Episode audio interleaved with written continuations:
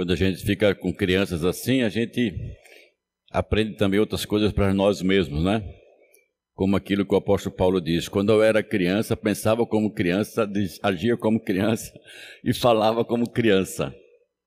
E às vezes as verdades que nós temos para explicar ficam uh, difíceis de, de entender. Entretanto, é assim que os nossos filhos aprendem. Quando nós uh, começamos a ensiná-los o caminho do Senhor e a trazer a, as suas mentes a palavra do Senhor. Temos aqui uma sacerdotisa que não quer deixar de ser.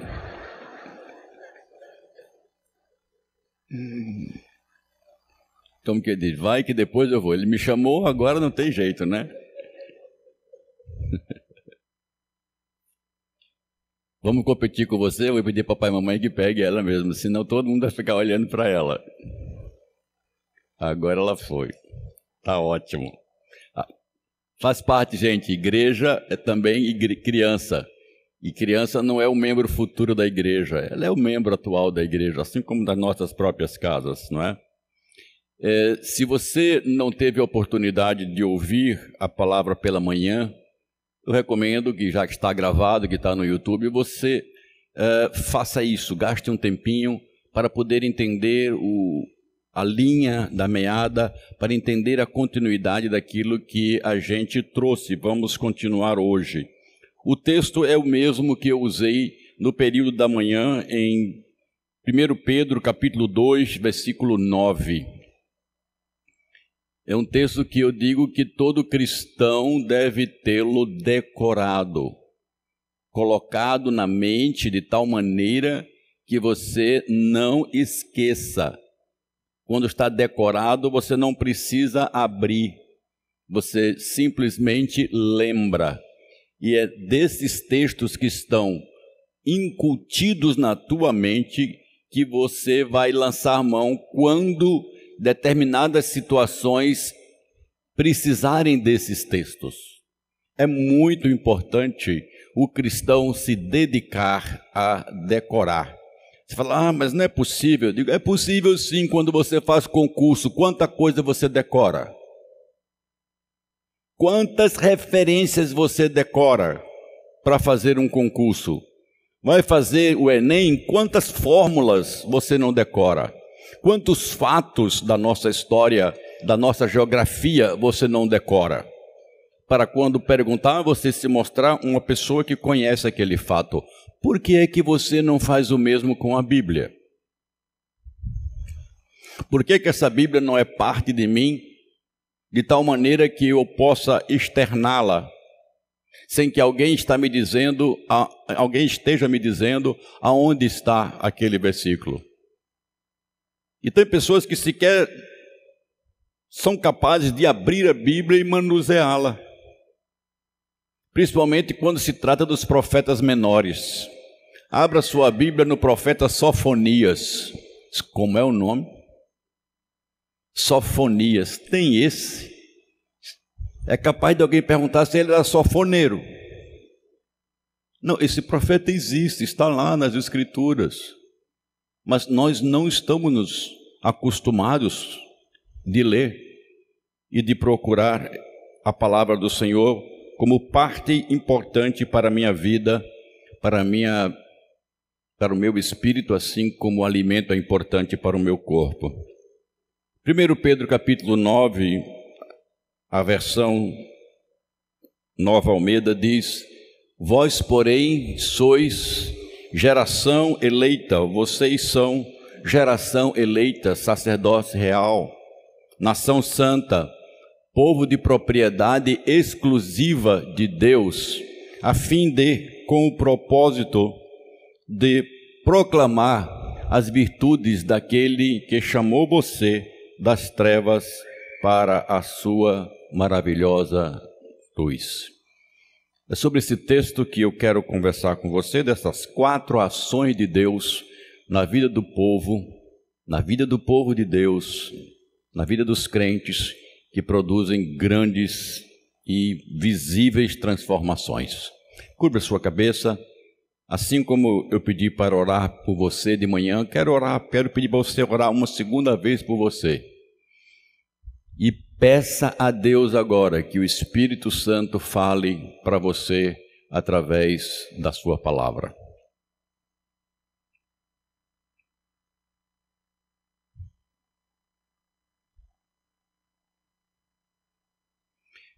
Louvado seja o teu nome, Jesus.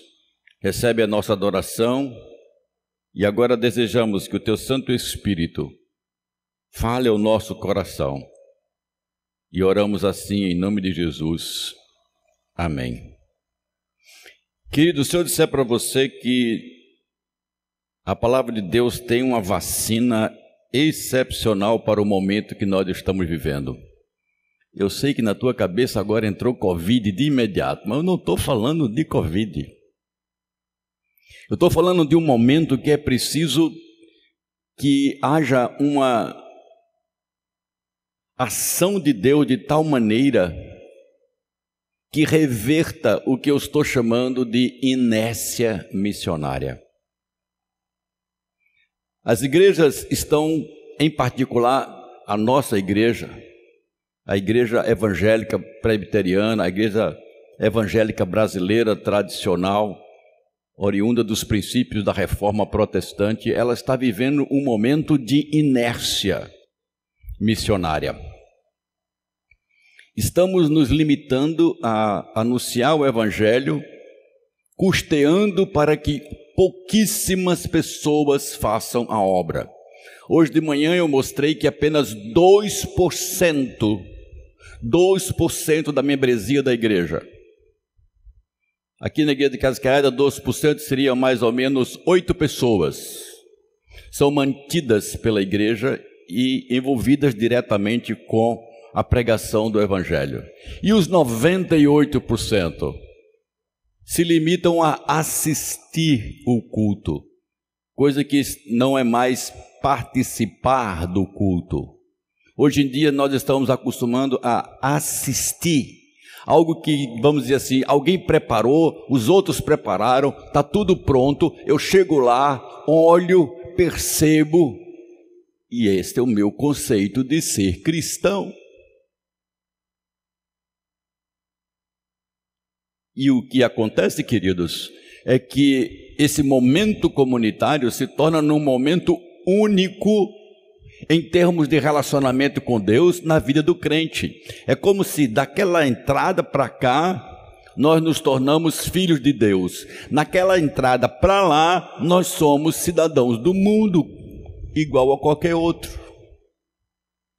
E isso gera dentro desses irmãos, isto gera dentro da membresia da igreja uma inércia inaceitável. Por que uma inércia? Porque nós não nos vemos como responsáveis pela divulgação, pelo fazer os atributos, as características maravilhosas do nosso Deus conhecidos através de nós mesmos, seja por palavra, seja por ações. Basta você pensar a você mesmo Preste atenção, eu creio que eu não estou aqui colocando todo mundo dentro do mesmo uh, bojo, do mesmo caldeirão, dizendo que é tudo a mesma coisa. Mas pense, nos últimos 30 dias, a quem você falou de Jesus? É provável que algumas pessoas aqui dirão: Ah, eu sei quem foi. Mas normalmente as pessoas teriam dificuldades, chegariam até a dizer assim: Deixe, deixe eu ver. E alguns até vão ter dificuldade de dizer se já alguma vez foram instrumentos da graça de Deus para alguém. Mas são crentes.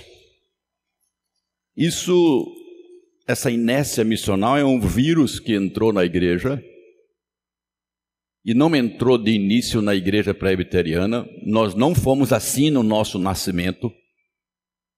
A igreja presbiteriana se caracterizou por chegar primeiro no interior dos estados do Nordeste. Pastores fundavam igreja, missionários, a membresia pregava, homens chamados copautores vendiam pedaços da Bíblia ou porções da Bíblia quando era proibido pelos padres e pelos uh, líderes religiosos da época de ler a Bíblia. Imaginem, viver do que se é proibido ler. E essas pessoas pregaram o Evangelho.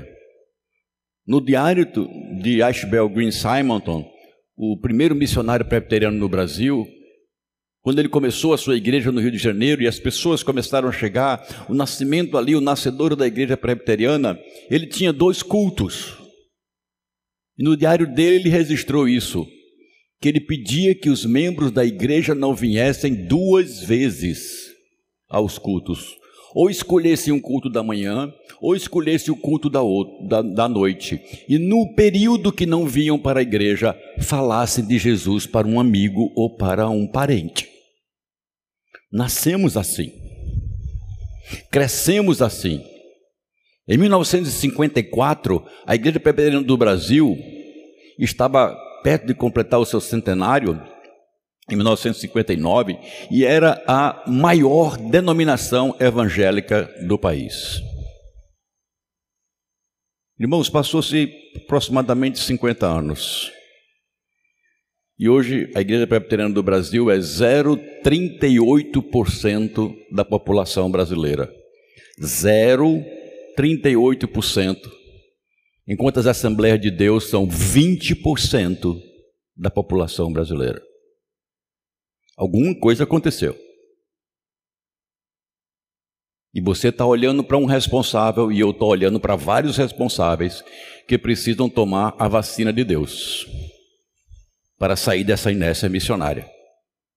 E deixarmos que apenas 2% da nossa membresia se envolva com o trabalho missional e 98% gastem 95% de todo o seu tempo durante toda a vida sem se envolverem com essa tarefa. É uma doença paralisante e que não pode continuar. Quatro coisas: uma vacina, três efeitos. A vacina primeiro está no quando o apóstolo Pedro diz: "Vocês são geração eleita. Vocês são uma raça escolhida." É muito interessante aqui a, a, a tradução Almeida usar a palavra geração, porque é exatamente esse o objetivo ou o intuito da, do termo que o apóstolo Pedro utilizou eu fui gerado por, eu fui gerado para. É a ideia de origem. E aqui, no termo mais, uh, digamos assim, atual, no nosso tempo, eu diria: vocês têm um DNA de Deus. Deus colocou as características dele em você e você não tinha. Você não as possuía. E ele está dizendo: vocês foram gerados por Deus. Irmãos, normalmente, nós, quando falamos de eleição, da escolha de Deus, é a mesma ideia de que quando um pai e uma mãe escolhem uma criança para adotar. A iniciativa é dos pais. A criança não diz assim, eu, eu, não, não existe isso. A adoção, e é um dos termos usados para a Bíblia, para também exemplificar essa ação de intervenção de Deus que transforma completamente a vida do ser humano. Quando Deus diz a um ser humano: Eu quero ser o seu pai e você será o meu filho, você será parte da minha família. Há uma geração, há uma nova vida instalada, há uma nova estrutura de ser que passa a existir quando isso acontece.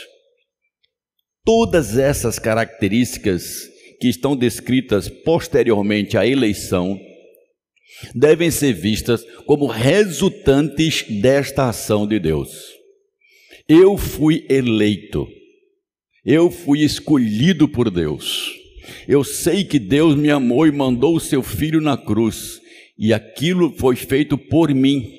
Eu espero que você possa dizer a mesma coisa nesta noite. Porque o eleito tem essa segurança. Não mereço, quem sou eu? Não sou absolutamente nada. Hoje pela manhã eu estava falando com o, o irmão Daniel, não, não o meu filho, né? E que é casado com Bruna, e eu vi uma criancinha no braço dele, e e aí Daniel, de quem é? Ele disse, é meu, pastor. Eu adotei, a história tem um bocado de coisa para lhe contar, depois eu conto os detalhes do Senhor. E a criança estava agarrada nele, brincando com ele, e eu via que havia uma relação ali já de pai e filho. Não sei os detalhes da história. Mas nós começamos a perceber, irmãos, este amor que se dedica, esse amor que se dá em prol daquele que se escolhe. E foi isso que Deus fez. Pedro está dizendo: você é igreja, se é igreja de Cristo, você foi escolhido por Deus. Quando nós tomamos consciência disso, eu estou gastando um pouquinho de tempo mais aqui, porque os outros são mais rápidos de perceber os efeitos da vacina. Quando eu sou escolhido por Deus, eu começo a entender e a olhar para o futuro que me está proposto. E é muito comum nós conversarmos sobre a eleição ou sobre a escolha de Deus e pensarmos na vida eterna no reino de Deus, no que Ele vai dar na eternidade para nós, na volta de Cristo, no reinar com Cristo, como o pastor Ronaldo falou agora há pouco. Isso está tudo certo. Mas eu não posso deixar de entender que a eleição tem propósitos aqui e agora.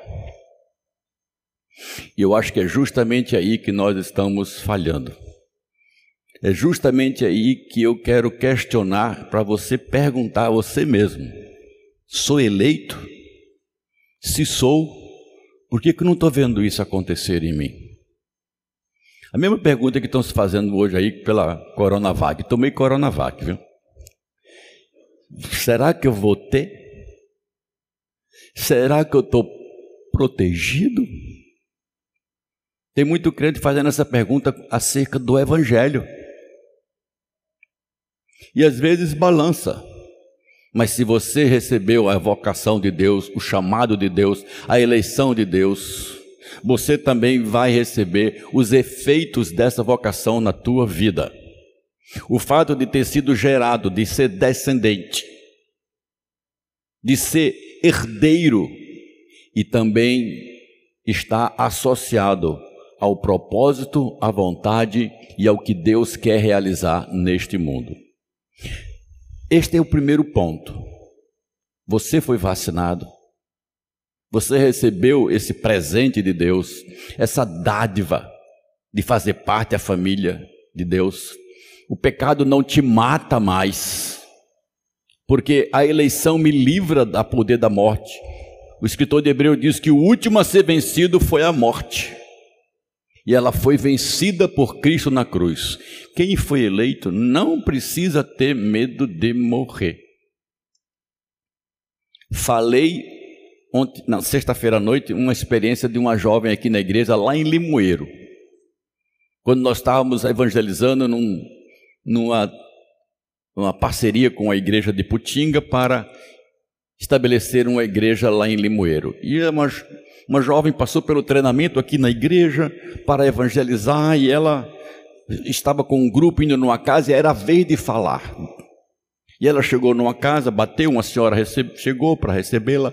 Ela chegou e falou e disse: é, Bom dia, eu vim aqui porque eu tenho um plano muito bom para a senhora. Aí a senhora respondeu assim: O meu plano é Unimed, qual é o seu? Boa pergunta daquela senhora, mas a maneira como aquela jovem abordou foi impressionante. Aí ela disse: Ah, o meu plano é muito melhor que o da senhora, mas muitas vezes melhor. E a senhora continuou perguntando: O que que seu plano tem e o meu não tem? E ela respondeu: No meu plano, ele garante, se a senhora morrer, ressuscita. Irmãos, eu achei isso fantástico. E a mulher disse: Como? Isso mesmo, o meu plano garante. Se a senhora morrer, ressuscita. E aquela jovem falou que ela foi ensinada: aquele que crê em mim, ainda que morra, viverá. E foi aí que ela entrou com a pregação do Evangelho. O meu plano não é de saúde, é de vida. E o que eu quero mostrar para vocês é que esta é a mensagem do Evangelho. Não estamos livres mais do salário do pecado no nosso corpo. Sim, o pecado está presente, mas não me destrói mais eternamente, não me priva mais, não gera sobre mim nem nenhum dos eleitos, sobre nenhum dos eleitos, o privilégio de viver e conviver com Deus. Ele está livre, está imune à condenação do pecado. E Pedro dizendo para estes que são eleitos, e isso só vai funcionar agora para os eleitos, para aqueles que fazem parte da família de Deus. Pedro vai dizer, versículo 9, ele diz: Vocês que são gerados por Deus, vocês que são a geração que Deus escolheu, vocês que são o povo escolhido de Deus, vocês são sacerdotes do Rei. Pedro está lançando mão de um texto do Antigo Testamento quando Moisés estava no monte para receber as tábuas da lei, registrado lá em Êxodo 19, 6, e Deus diz para Moisés as mesmas palavras que Pedro está utilizando aqui agora. Deus disse: Vá, diga ao povo, o povo será para mim um povo de sacerdotes, não um povo com sacerdotes. Cabe aqui uma explicação interessante para entendermos a função do sacerdote. O sacerdote, ele não possuía acessos especiais para Deus, mas ele possuía a responsabilidade de ensinar ao povo como Deus queria ser adorado. Por que, que eu digo que o sacerdote não tinha acesso especial? É que até o sumo sacerdote, o o principal dos sacerdotes, que era uma figura de Cristo, ele não podia entrar no lugar santíssimo sem antes fazer o que todos os outros sacerdotes e pessoas que não eram sacerdotes, que ministravam no templo, faziam. Ele tinha que oferecer oferta pelo pecado dele, porque ele era pecador. Então o sacerdote dizia para o povo o que, que ele precisa fazer da maneira como Deus agrada. E aqui Pedro está dizendo: vocês, como sacerdotes de Deus, foram escolhidos por Deus. Olha a primeira consequência da vacina, o primeiro resultado da vacina. Vocês precisam dizer às pessoas que não conhecem a Deus o que é que Deus se agrada, ou como Deus se agrada que elas ajam e como elas vivam. Se alguém quer se aproximar de Deus, ou se alguém por algum motivo ouviu falar de Deus, ela não pode fazer qualquer coisa, como o ditado popular que diz: qualquer caminho leva a Deus.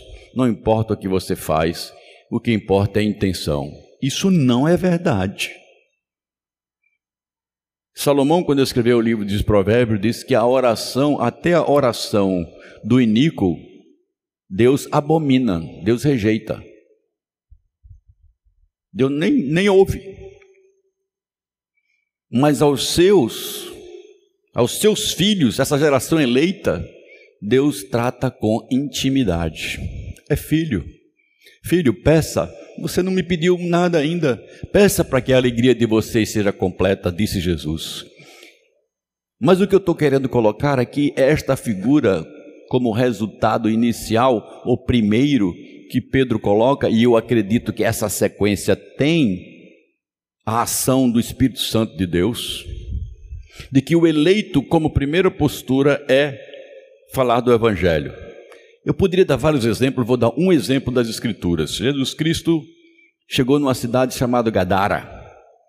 E naquela cidade morava um homem, ou não sei se morava, mas vivia um homem, que ele era conhecido de praticamente toda a população pelas coisas que ele fazia. Primeiro, ele andava nu, ou desnudo, não sei quanto do corpo era exposto. Segundo, ele era muito violento. E ele tinha uma força excomunal. Prendiam eles e ele quebrava as coisas. E ele morava num cemitério. Você já pensou uma pessoa que mora no cemitério, anda desnudo e é violento? Jesus chegou nessa cidade, o barco para e quem vem ao encontro dele? Este homem que a Bíblia não relata o nome. E quando ele chega lá, Jesus Cristo olha para aquele homem e percebe que naquele homem havia o controle do reino de trevas. Havia seres espirituais com poder, como todo ser espiritual tem poder mais do que o ser humano. E controlava a vida daquele homem. Jesus Cristo disse: sai tudo daí. A história da Bíblia dá detalhes. Aquele homem é livrado de uma possessão demoníaca por muitos demônios na vida dele. E a Bíblia diz que aquele homem, quando ficou livre, o texto diz, estava vestido e assentado aos pés de Jesus, ouvindo algumas coisas. Todo mundo ficou admirado. Mas os demônios, por permissão de Jesus, entraram nos porcos, os porcos caíram na água, os, ali os porcos se afogaram. Os donos dos porcos, que eram mais de dois mil, pediram para Jesus ir embora, porque não, não é interessante uma pessoa que dá prejuízo perto de nós. Jesus se dirige para o barco e aquele homem que fora curado chega para ele e diz: Senhor, deixa-me te seguir. Deixa-me ser um dos teus seguidores e discípulos, que vai para onde o Senhor for. Jesus Cristo disse: Não, volte para sua casa e diga para os seus tudo o que Deus fez para você. Deus transformou aquele homem, Jesus Cristo transformou aquele homem no missionário em apenas poucas horas de conversão. Estão entendendo o resultado da vacina? O mesmo caso aconteceu com a mulher lá da cidade de Siquém, a samaritana. Quando ela descobriu que Jesus era o Messias, foi para a cidade, falou para todo mundo: Encontrei o Messias, encontrei o Messias. A cidade veio, ouviu falar de Jesus e depois as pessoas disseram para ela: Não é mais agora pelo que você diz, mulher, mas nós vimos que ele é o Messias. Irmãos, a consequência, o resultado primeiro de quem é parte da família de Deus é que esta pessoa faz Cristo conhecido, testemunha de Jesus, fala de Jesus, mostra Jesus. Eu vou contar uma experiência aqui que é bem particular. Uma senhora, uma jovem senhora, aqui da igreja de Casa Caiada, muitos conhecem. Pois eu vou dizer quem é, porque não tem problema. Ela me procurou no gabinete pastoral e disse: Pastor, eu quero fazer uma tatuagem. Ela é esposa de presbítero. Eu disse: Pronto, estou feito.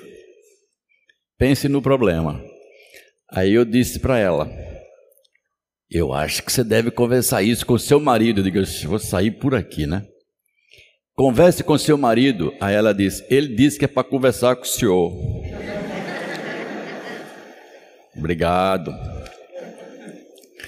Bom, irmãos, a Bíblia não fala nada sobre isso, se pode, se não pode, se tem, se não tem. E aí eu fui para a intenção.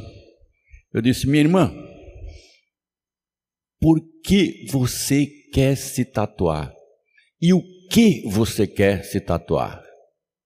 Ela disse o seguinte, pastor, quando eu não era crente, a minha vida foi devassa. Eu fiz muita coisa errada. E eu conheço muita gente de onde eu vim. O que eu queria era botar aqui no braço assim, Jesus. Só isso. E quando alguém me perguntasse por que, que eu fiz isso, eu falaria do Evangelho. Eu disse: pode tatuar. Seu marido concorda? Pode tatuar. E a irmã Cíntia, esposa do presbítero Adeval, que hoje mora lá na Irlanda. E eu tive a oportunidade de conhecer amigas delas que chegaram a Jesus através daquilo no braço. É incomum.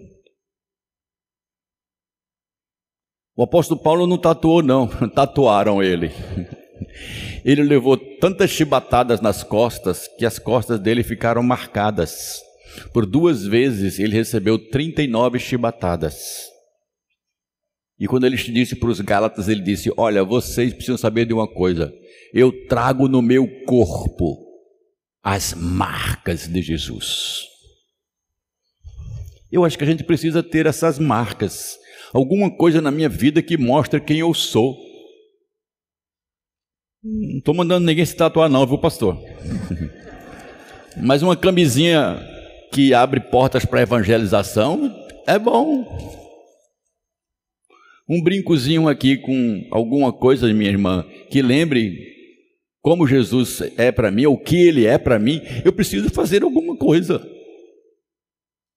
Eu preciso entender que eu sou um sacerdote, que eu posso dizer para as pessoas o que Deus espera deles e que eu conheço a Deus.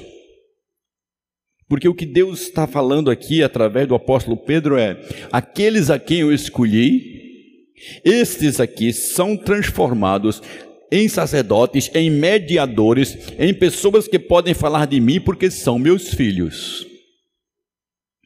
Agora, quando você age igual ao mundo, ao mundão, faz as mesmas coisas, tem os mesmos projetos, tem os mesmos intentos, acha que sua vida vai estar tchan tchan tchan quando passar no melhor concurso público, e aí você acha que chegou ao tchan, ao ponto lá de cima, e você acha que isso é o essencial, então você perdeu de vista o que você, para o que você foi escolhido nesse mundo. Eleição é a vacina de Deus que me livra do poder do pecado mas não me coloca numa paralisação. Ela diz: de imediato você se torna uma pessoa representante que permite outros conhecerem a vontade, a verdade, o Evangelho, o privilégio que tem de fazer parte da família de Deus. Terceiro aspecto, ou a segunda consequência, melhor dizendo assim, dessa ação de Deus na nossa vida é a ideia de nação. E aqui, para mim, Pedro está falando justamente a ideia de coletividade. Talvez pudéssemos usar a palavra, embora a palavra nação mesmo, é etnos, no que diz respeito a uma organização santa.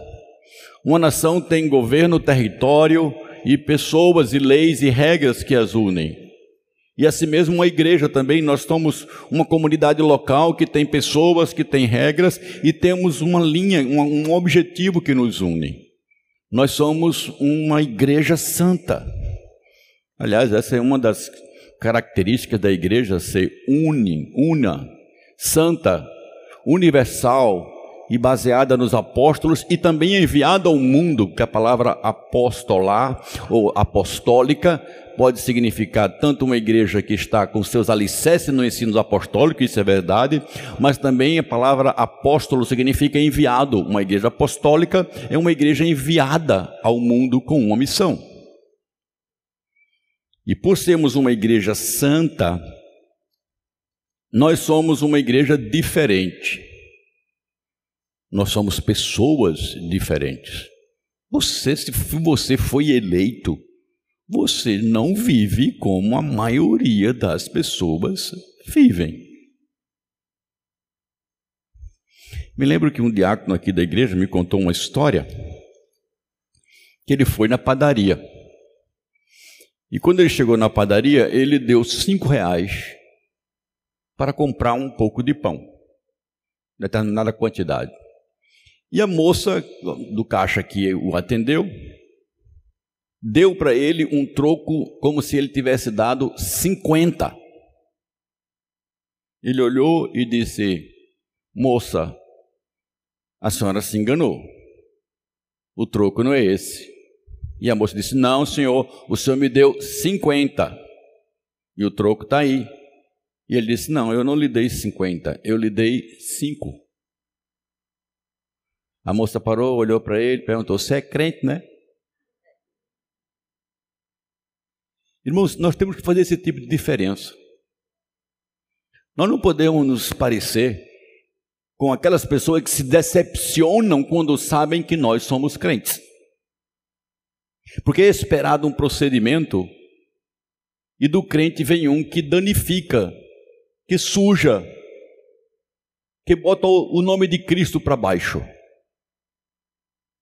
Do crente é esperado muito e mais. É esperado honestidade.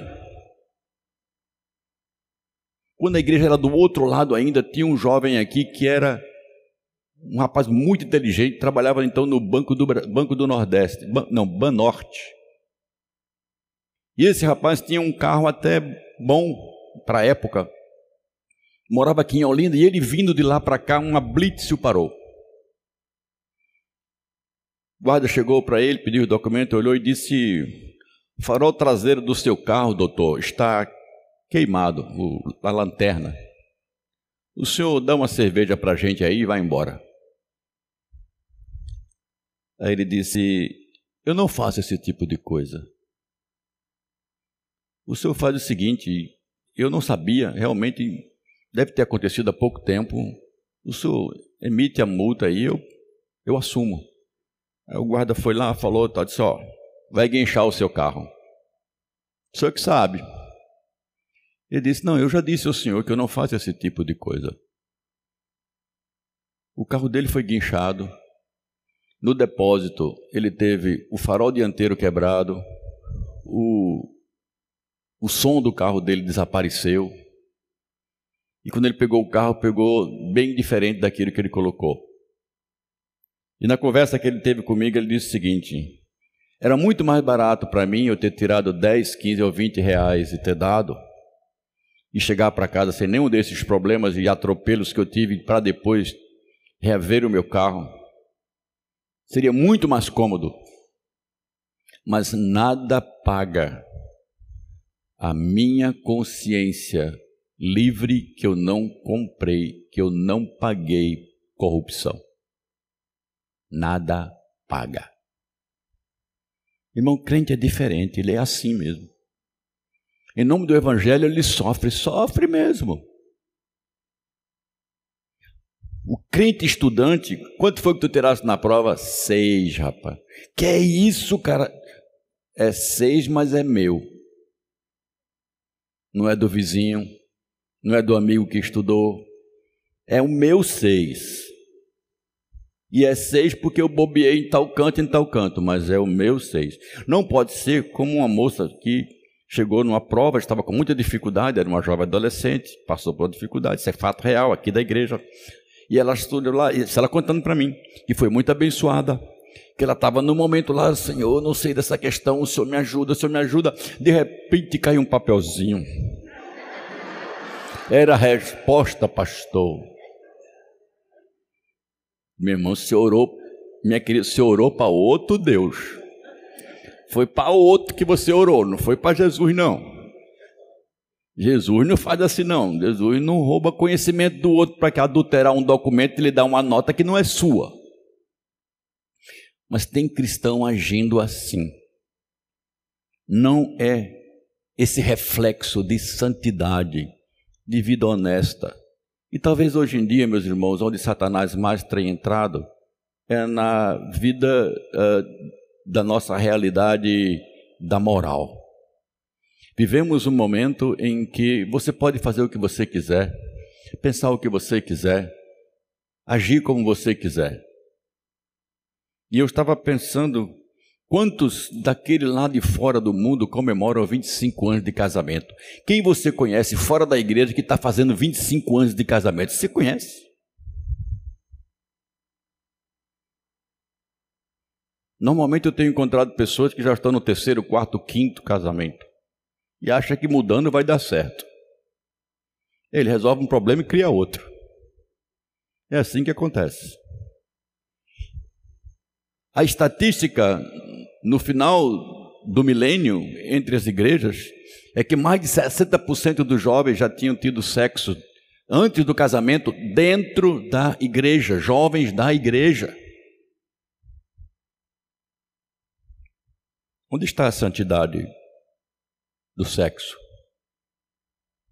Onde está o limite hoje que nós temos para a pornografia? 70, mais de 70% de todo o conteúdo da internet é pornografia. Fora, não estou nem levando em consideração aqueles sites insinuantes ou app insinuantes que você faz justamente para provocar e ser provocado. O crente é diferente. Somos diferentes. As pessoas estão vendo isso em nós. Primeiro começa com a eleição.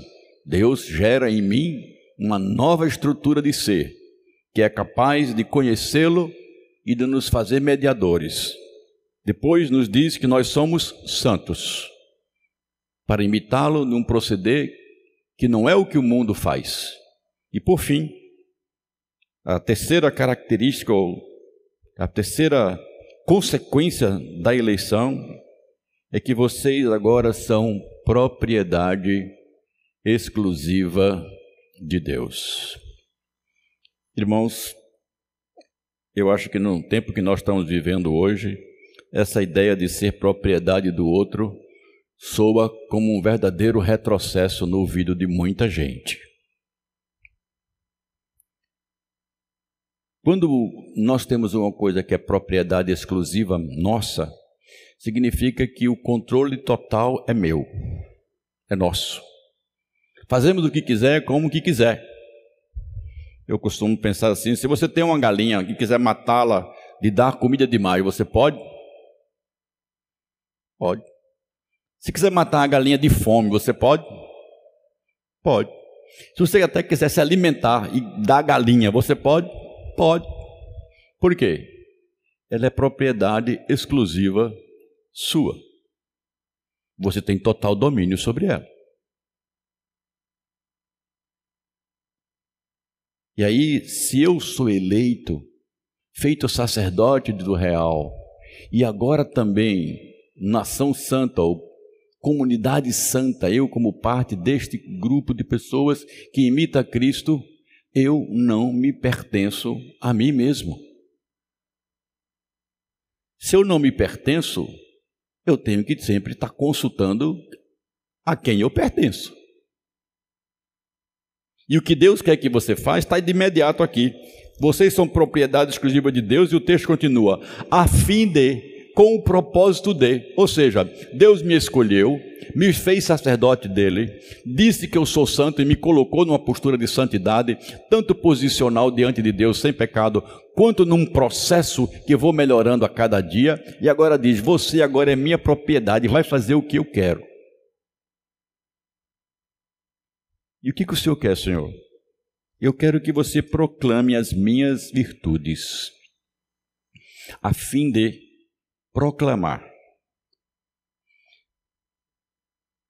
Casa Caiada está começando esse mês um, uma série de pregações e palavras de incentivo, de acordar, de sacudir a igreja para a sua natureza missionária, para o seu DNA missional. Você não foi chamado para todo domingo vir a uma igreja, ou a esta igreja. Você não foi chamado para quando não puder vir, ligar a televisão e, ler, e ouvir agora e ver a boa forma como a igreja está veiculando as suas atividades. Você não foi chamado para contribuir simplesmente com o seu dízimo e a sua oferta. Essas coisas podem fazer parte, são bastante interessantes, úteis para o povo de Deus. Mas o seu propósito, sua finalidade de, nesta vida de glorificar a Deus é: eu aprendo na igreja com a liderança através da pregação da palavra, e quando eu saio daquela porta ou por aquela porta, eu sou um missionário de Deus na cidade, onde eu moro, onde eu trabalho, onde eu estudo, no meu lazer. Eu quebro as barreiras. As pessoas que se aproximarem de mim se aproximarão de um fio descapado com carga. Sabe o que é isso? Isso aqui o cliente da Assembleia faz. Quando você encosta num cara da Assembleia, você leva um choque. Porque ele vai lhe passar o poder do Evangelho rapidinho. Às vezes até de uma maneira não muito agradável, mas vão. Só para fechar aqui, me veio na mente um exemplo que eu gosto, gostei demais de ver aquilo ali. É, uma repórter estava fazendo um, uh, um registro de um gari na cidade do Rio de Janeiro. E eles usam aquela roupa laranjada que chamam de cerolão, né? E cenourão. E eles estavam com aquela roupa lá e era hora do almoço e o cinegrafista começou a pegar aquele homem e ele tira aquela roupa, por debaixo da, daquele macacão está uma, uma, calça já prontinha. Ele abre uma mala, uma, uma, uma, uma valisezinha, tira uma camisa de manga comprida branca, bota, tira uma gravata, puxa a gravata, bota a gravata, pega a Bíblia e começa a pregar para aquelas pessoas que estavam na praça que ele estava que ele estava varrendo. Aí eu disse assim: é presbiteriano. Eu disse brincando, mas eu disse. E vocês estão rindo. Sabe por quê? Que a gente não faz? Eu vou até mais longe. Nós não teríamos coragem, audácia de fazer isso nem no nosso trabalho, quanto mais numa praça. E ele falou, tirou a gravata, tirou a camisa, botou de volta o seu macacão, comeu seu lanchinho e voltou para varrer aquilo que ele estava fazendo. Irmãos, se a gente não falar, Deus vai levantar outros eleitos para falar. Sou eu e você que perdemos o privilégio para falar. Paralisia missionária não é virtude de nenhuma igreja, é doença. É uma concepção inadequada errônea, prejudicial, que Deus já trouxe cura pela eleição. Fomos escolhidos, feitos sacerdotes, santificados pelo poder do Espírito, proprietária exclusiva de Deus e enviados ao mundo com poder e autoridade de Cristo para uma missão. Não calhe a boca. Não calhe a boca na sua vida tem algo que deforma o evangelho, mude. Se onde você trabalha as pessoas não te conhecem como crente, leva uma Bíblia. Bota alguma coisa que chama atenção. Faz alguma coisa. Seja veículo da graça de Deus. Curve sua cabeça. Peça que o Senhor fale a você bem de perto neste mês de promoção das missões.